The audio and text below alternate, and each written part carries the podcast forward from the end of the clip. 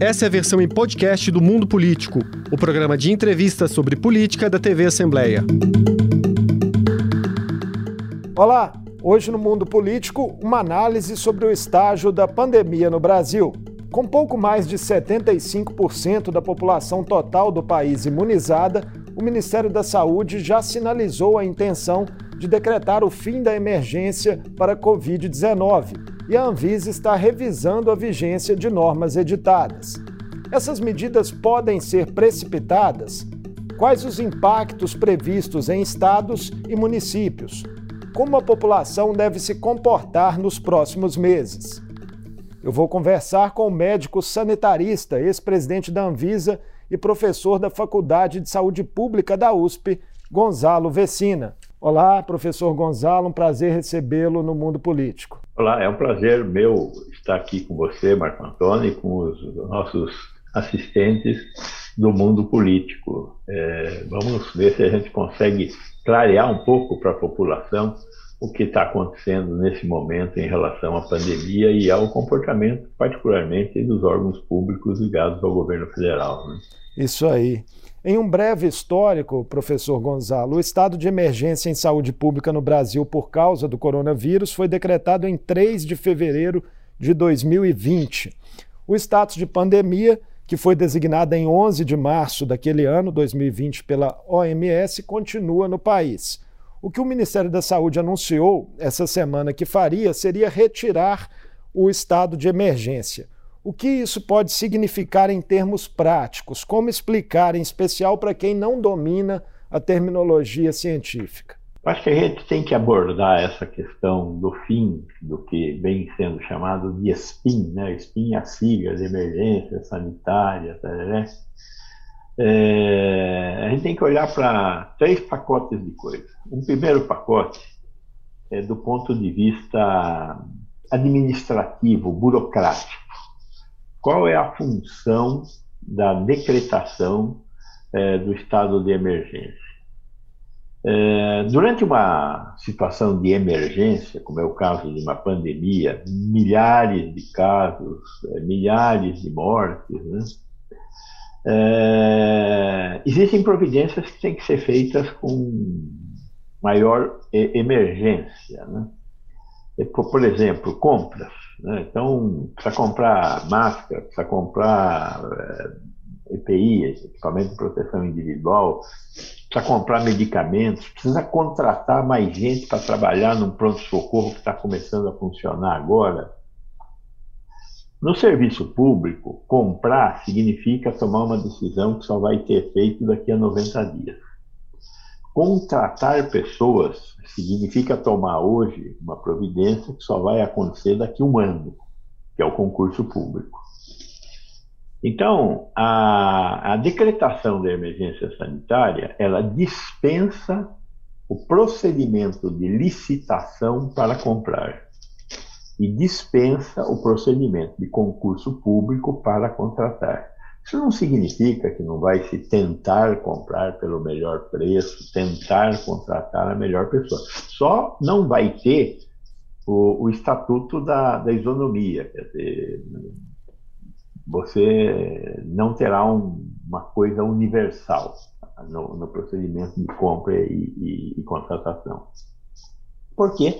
Por causa da emergência. Então, eu acho muito justificável a existência da emergência e a utilização desses é, procedimentos para ser mais célere, para conseguir dar respostas mais rápidas à situação de emergência sanitária. E assim foi feito. Né? Existem hoje cerca de, só no Ministério da Saúde, 170 atos legais pendurados na decretação da emergência sanitária. É, nem o Ministério sabe exatamente do que, que, eles estão falando quando eles falam em suspender a emergência sanitária e as consequências disso. Muitos municípios é, contrataram emergencialmente pessoas para trabalhar em UPAs. Se a emergência deixar de existir abruptamente, esses contratos perdem validade e o serviço deixará de ser prestado de repente. Então, o Ministério tem que tomar cuidado com o conjunto de coisas que está debaixo do guarda-chuva da SPIN. Ele não consultou a, a, a, os secretários estaduais e municipais de saúde. Nós temos lá uma, uma entidade chamada Conselho Nacional de Secretários Estaduais de Saúde, o CONAS, presidido pelo secretário da Saúde aí do Espírito Santo, o Dr. Nézio. Ele não foi consultado. E o Conselho, o, o, o CONAS já se manifestou, dizendo: por favor, não façam isso, vocês vão deixar a gente na chuva. É... Da mesma maneira, o CONAS, o CONASEMES, Conselho Nacional dos Secretários Municipais de Saúde. Por favor, calma aí. Crie uma transição. 30 dias não é transição, tem que ser no mínimo 90 dias para conseguir dar essa transição. Então, é, além desse, dessas questões já mencionadas, tem a questão da, do registro sanitário. O registro sanitário de medicamentos, de materiais, etc., também é um procedimento relativamente demorado. É, foi criado o, o registro emergencial.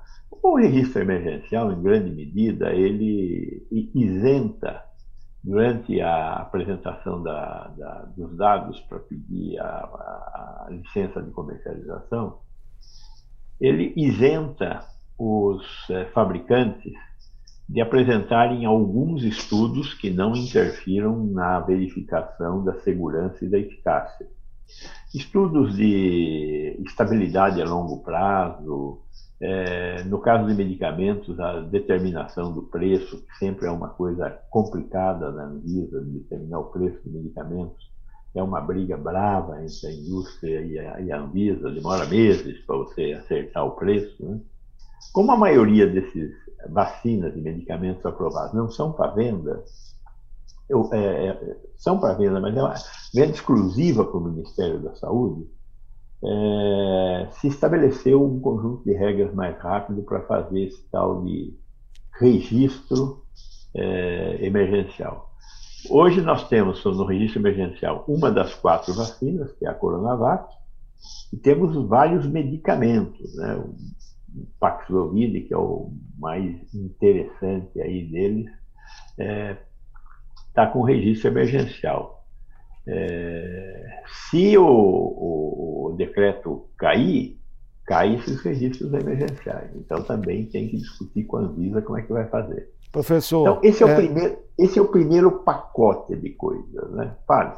É, no entendimento do senhor, essa alteração proposta, com base no que o senhor já explicou, é, pelo governo, ocorre em um momento adequado, considerado todos os complexos fatores que envolvem a Covid-19, e estarmos em um ano eleitoral.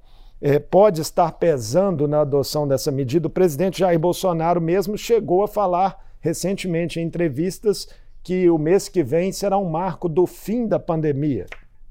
Segundo, eu falei para você que tem três pacotinhos de coisa para fazer essa análise. O primeiro pacote essas, são essas coisas burocráticas. O, o, o, que eu acho que eu deixei claro é que essas coisas burocráticas vão atravancar muita coisa aí para frente. Não pode fazer desse jeito. Tem que fazer um tempo ponte entre o hoje e o fim da, da SPIN. O segundo pacote diz respeito a estamos numa emergência sanitária ainda? Quando isso foi decretado lá, nós estávamos crescendo o número de casos, de mortes, etc. E agora, o que, que nós temos? Nós temos que olhar no Brasil. No Brasil, queda do número de casos e mortes. Porém, nós estamos tendo uma média móvel diária de mortes em torno de 100 pessoas por dia no Brasil. Já tivemos 4 mil, hoje estamos com 100.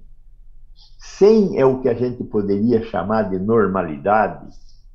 O pessoal está falando num negócio chamado nível endêmico, não epidêmico. O que é um nível endêmico? É um nível de doentes que nós esperamos ter para sempre. Nós não vamos nos livrar do Covid. O Covid vai continuar vivendo conosco. Ele vai continuar causando casos e mortes. É, por isso que é importante continuar se vacinando e tal, essa história toda. Mas o que, que é um nível endêmico? Certamente não é 100 mortes é, por dia. É bem menos.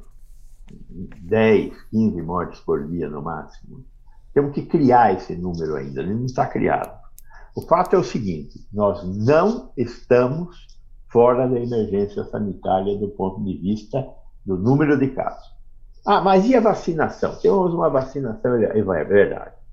75% da população brasileira já tomou as duas doses. Porém, nós sabemos que 4 a 5 meses depois da segunda dose, há uma queda na produção de anticorpos e tem que tomar a terceira dose. Quantos brasileiros já tomaram a terceira dose? 35%. É muito pouco. Então, nós não estamos tão bons assim na, na, na, fotografia da vacina. Além do que, temos que vacinar as crianças. Nós não começamos a vacinar as crianças com menos de 5 anos, porque só agora há solicitação de liberação da vacina para crianças abaixo de 5 anos. E não terminamos a vacinação das crianças acima de 5 e jovens. Então, não é tão boa a situação da vacinação assim. É, a vacinação é importante, vital. Quem se vacina se protege. Se protege de ter a doença? Não, mas se protege de ter a doença grave e de morrer. Terceiro pacotinho de coisas. O momento que nós estamos vivendo. Ah, é, é bom lembrar também que, quando a gente fala do segundo pacote, que é a questão da doença propriamente dita, temos que olhar para o que está acontecendo no mundo. Nós estamos tendo um crescimento do número de casos no, no Sudeste Asiático. É, a Coreia do Sul, a China, Singapura, está todo mundo tendo casos em, em volume muito grande e aparentemente apareceram algumas variantes novas. Nós já conhecemos a BA1, a BA2, nós já conhecemos a mistura da Omicron com a Delta, e agora, lá no Sudeste Asiático, apareceu uma BA4 e uma BA5 que, que essas coisas fazem aqui no farão aqui no Brasil? Nós não sabemos. A hora que chegar, vamos ficar sabendo. Por enquanto, não sabemos. Mas o fato é que existe doença ativa no mundo e rápida, e com nova variante, novas variantes. Então, isso é do ponto de vista da questão da emergência sanitária. O terceiro pacotinho que eu queria analisar aqui com vocês diz respeito à questão política, que é a pergunta que você me fez agora. Estamos é, num ano eleitoral. O presidente da República, desde que começou esta crise sanitária, é, a negou. Não existe crise sanitária. É, essa doença é uma gripezinha. E gripezinha a gente a, a, a enfrenta tendo a gripezinha. Isso é coisa de marica, coisa de, de quem foge da responsabilidade. Então, temos que ter essa doença é certo que algumas pessoas vão morrer, mas você e eu sabemos, todos nós iremos morrer. Então, morrer um pouco mais cedo, um pouco mais, não tem problema. Então, vamos, não vamos parar o país, vamos ter a doença e vamos seguir a vida. É, esse foi um Essa é discurso é que ele fez várias vezes, né?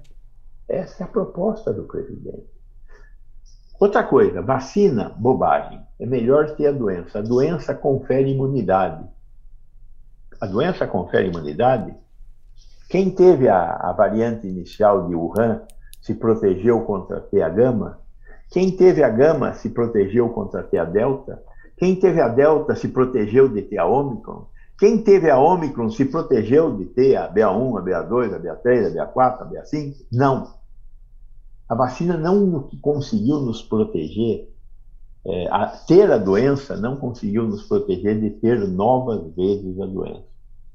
A vacina não protege contra ter a doença, mas a vacina protegeu contra morte e casos graves. Nós fizemos um estudo aqui em São Paulo com os vacinados do, do final do ano aqui em São Paulo e o, o resultado desse estudo foi fantástico. Entre os vacinados, o número de mortes foi de 13 a cada 100 mil pessoas. Entre os não vacinados, o número de mortes foi de 332 a cada 100 mil pessoas. Morre 26 vezes mais pessoas não vacinadas do que vacinadas. 26 vezes mais. Então, vacina é crítico. Este governo negou a vacina o tempo todo, não comprou a vacina quando tinha que comprar, demorou para começar e, é óbvio, demorou para terminar. Nós estamos com 660 mil mortos, em grande parte responsabilidade de não ter começado a vacinar. Então, este governo quer festejar as eleições em cima de uma pilha de cadáveres. É... É... O, o, o, presidente está o... interessado na, na, na, na, revogação da espinha. Só que e... não é hora de revogar a espinha. Professor, e qual sua expectativa em relação aos debates sobre saúde pública de forma geral nas eleições deste ano por parte dos candidatos? É previsível que haja uma disputa de narrativa, sobretudo em torno da pandemia, do que ela causou no Brasil? Veja, eu espero que a população exija que os candidatos se coloquem claramente em relação ao sistema de saúde, em relação ao que vão fazer com o SUS. O SUS, para continuar existindo, dependerá de um melhor financiamento e de melhores propostas. O SUS foi um sucesso, só que falta dinheiro e falta gerenciamento. Os governos, os, os proponentes, terão que dizer o que, que eles pretendem fazer com o SUS. Eu espero que essa seja uma discussão fundamental, que a população exija que os candidatos se coloquem em relação ao que farão com o SUS. Que a população exija que os candidatos digam como é que eles vão diminuir a falta de recursos que o SUS tem. O SUS fez o que fez com mil reais per capita ano enquanto que a, a iniciativa privada no Brasil faz com 4 mil reais per capita ano. Os planos de saúde consomem 4 mil reais per capita ano, quando o SUS consome mil reais per capita ano. E o SUS atende toda a população, inclusive os que têm planos de saúde. A vigilância sanitária, a vigilância epidemiológica, tudo que foi a vacinação, transplantes, grande parte dos transplantes só são feitos no SUS. Então, o SUS é fundamental, inclusive para você que tem um plano de saúde. Então, exija do seu candidato um projeto de futuro para o SUS. E, porque, e que ele se comprometa, de quando eleito, cumprir esse projeto de futuro para o SUS. É, quanto este, aos eleitores. Este candidato que nós temos hoje, nós vimos o que ele fez com o SUS quatro ministros da saúde, um pior do que o outro. Quanto aos eleitores, professor Gonzalo, o senhor acredita que a pandemia pode ter reforçado é, a percepção da importância dessa área para o bem-estar social, fazendo com que estejam mais atentos às propostas setoriais? Eu não tenho dúvida de que a pandemia tirou a invisibilidade do SUS. O SUS era invisível para as pessoas que não trabalham com o SUS. As pessoas não percebiam isso. De repente veio a pandemia e a, a, as pessoas perceberam a importância de ter um sistema de atenção à saúde público, universal, financiado com o dinheiro que vem dos nossos impostos. É, tendo ou não tendo plano de saúde, todos nós precisamos de ter o SUS. É, é, essa invisibilidade que existia foi desvestida. As pessoas hoje percebem a importância civilizatória de ter um sistema de atenção de saúde de base universal. O grande problema que eu vejo é que o Brasil e os brasileiros têm uma capacidade de lembrar muito pequena. E eu tenho muito medo de que tudo que nós aprendemos, muito rapidamente a gente se esqueça. Então é fundamental que a gente não se esqueça, que a gente faça como os ingleses. Os ingleses olham para o seu Sistema Nacional de Saúde e, e, e, adoram o Sistema Nacional de Saúde, festejam o seu Serviço Nacional de Saúde nos campos de futebol. Nós vamos proteger o Serviço Nacional de Saúde. Este é um problema que no Brasil nós ainda não temos. É, é, essa questão nós não temos. Nós não temos um amor pelo que foi e pelo que é e pelo que deverá ser o SUS. É, o senhor já citou né, as mais de 100 portarias que foram editadas né, com vigência vinculada ao estado de emergência. Pensando num período de transição, né, que parece que vai ocorrer aí, não se sabe ainda se de 30, de 90 dias. Há temas específicos que merecem maior atenção? Por exemplo, como que o senhor avalia a questão da telesaúde que vigorou nessa pandemia? Essa talvez seja um, um dos, dos, problemas mais importantes. A telesaúde trouxe um aumento de acesso importantíssimo. Se nós ficarmos sem telesaúde, nós vamos piorar muito o sistema de atenção à saúde. Então, a telesaúde tem que ser regulamentada? Tem que ser regulamentada. A telesaúde não substitui a presença do paciente na frente do médico. Tem muitas coisas que eu ainda não consigo fazer com a telesaúde. E outras eu consigo fazer, mas preciso de tecnologia. Eu posso fazer uma ausculta cardíaca durante uma consulta de telesaúde? Hoje tem equipamentos que permitem que eu faça ausculta. Mas eu posso apalpar o abdômen de uma pessoa para saber se lá tem uma massa tumoral ou coisa parecida? Eu não posso. Isso já não dá para fazer com a, a, a distância. Então, é, a telesaúde é, ela aumentou acesso fundamental. Nós temos que usar a telesaúde, né?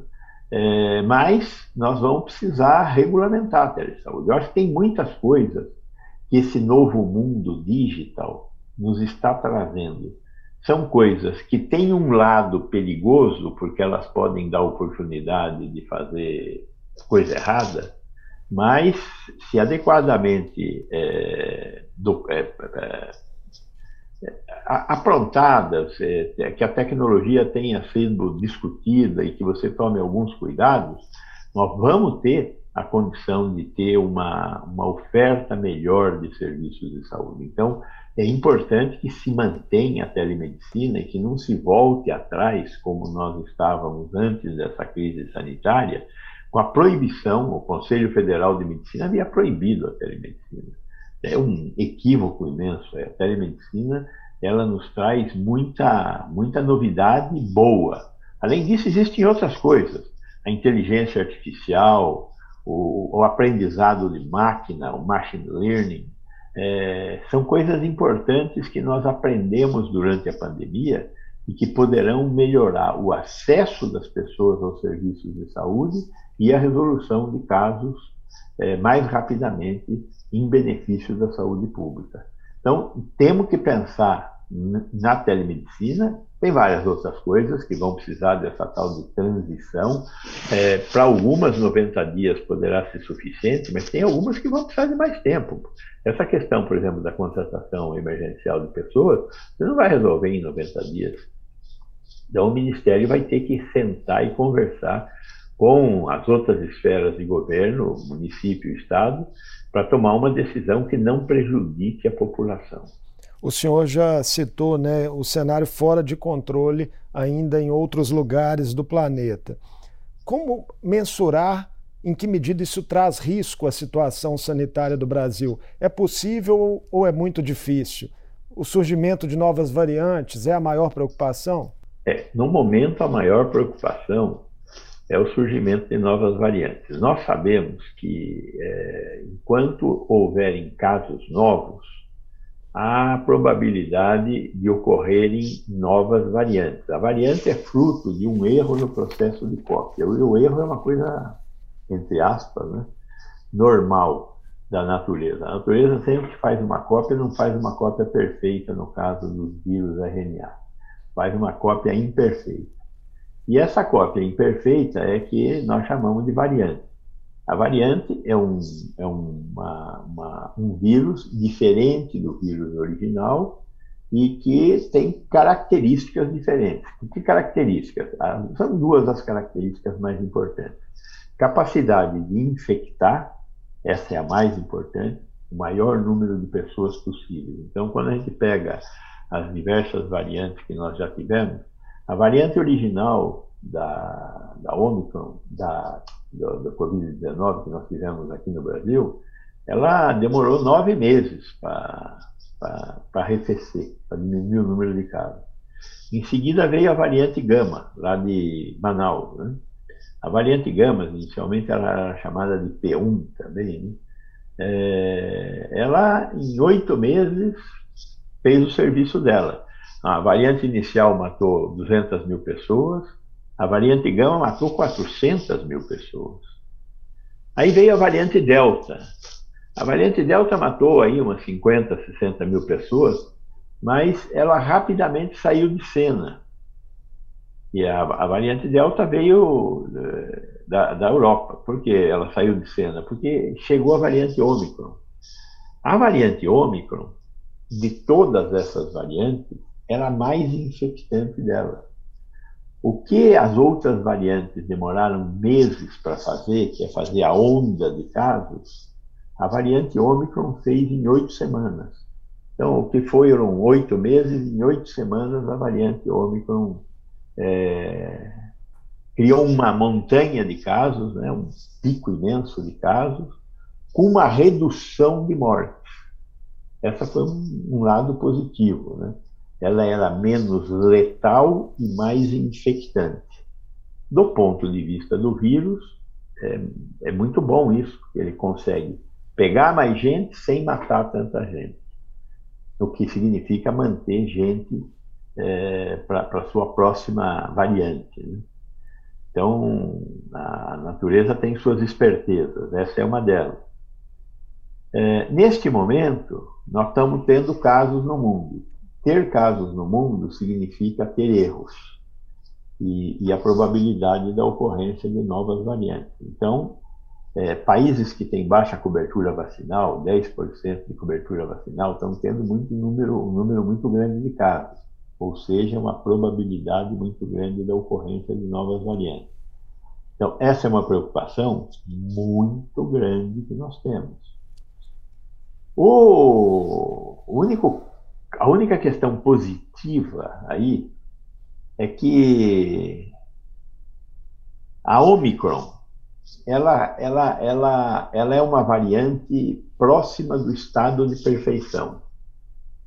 Ela é, conseguiu reunir tantas mutações, isso a transformou em um vírus com alta capacidade infectante, que para parecer um vírus melhor do que a Omicron, melhor no sentido do vírus, né, que tenha mais capacidade de espalhamento, vai ser bastante difícil. É, ao menos uma boa notícia, então, né? Nós é, temos. É, é, é, porque ela, ela, é tão boa que é difícil aparecer uma melhor, entendeu? Essa que é a, a, a questão.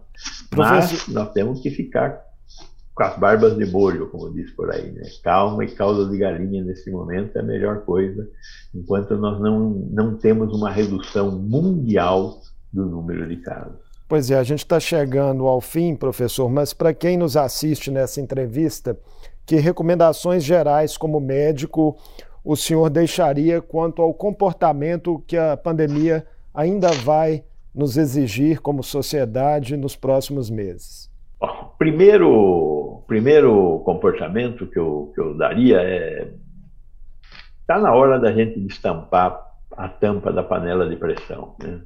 Então, Vamos voltar a ter algumas atividades presenciais, é, teatro, cinema, principalmente essa ligada ao campo da, da diversão, né? para a gente conseguir sair dessa, desse estado de depressão, ansiedade, melhorar a saúde mental nossa. Então, esse é o primeiro conselho. O segundo conselho é, por favor, tome a terceira dose. E se você fizer parte dos grupos de risco e estiver incluído entre aqueles que devem tomar a quarta dose, tome a quarta dose.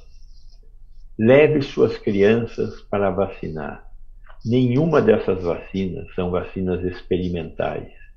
São vacinas provadas e comprovadas no mundo inteiro, aprovadas pelas vigilâncias sanitárias de todos esses países então, são vacinas seguras e eficazes. Tem efeitos colaterais? Sempre tem um efeito colateral.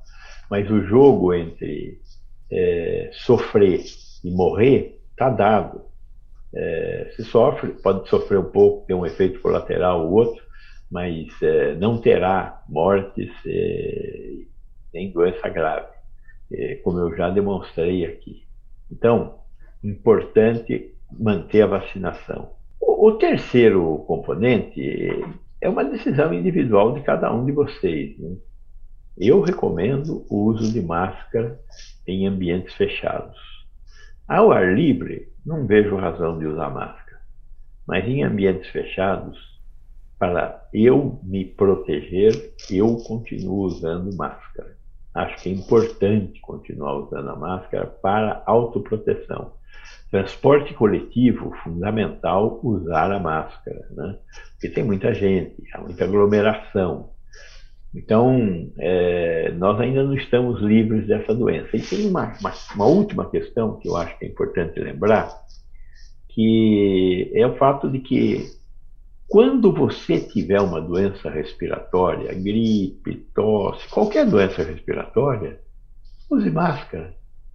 Que, se você não precisar ficar em casa porque você ficou doente grave, se você consegue trabalhar porque está com uma gripe, para que disseminar a sua gripe por outras pessoas? Guarde a sua gripe para você. Faça que nem os orientais, civilizadamente, use uma máscara e proteja as outras pessoas de terem uma doença que elas não precisam ter agora. Elas vierem a ter, amém, mas não precisariam ter agora. Então, eu acho que essas são as minhas recomendações. Professor Gonzalo Vecina, foi um prazer recebê-lo mais uma vez no mundo político. Marco Antônio, o prazer foi meu. Um grande abraço para você e para todos aqueles que nos assistirem. E eu espero que a gente consiga fazer deste Brasil algo que é, ele mereça. Um Brasil melhor para todos nós. Um abraço. Eu conversei com o médico sanitarista e professor da Faculdade de Saúde Pública da USP, Gonzalo Vecina. Falamos sobre o atual estágio da pandemia no Brasil, de possíveis impactos do fim da emergência em saúde que o governo federal pretende decretar e os cuidados que a doença ainda impõe à sociedade. O Mundo Político fica por aqui. Obrigado por nos acompanhar e até o próximo programa. O Mundo Político é uma realização da TV Assembleia de Minas Gerais. Nessa edição, a apresentação foi de Marco Antônio Soaleiro. A edição de áudio nessa edição foi de Tarcísio Duarte. A produção é de Tayana Máximo e a direção de Vivian Menezes. Você pode seguir o Mundo Político nos principais tocadores de podcast. Assim, você não perde nenhuma edição do programa. Para assistir a essa entrevista e aos outros conteúdos da TV Assembleia, acesse almg.gov.br/tv.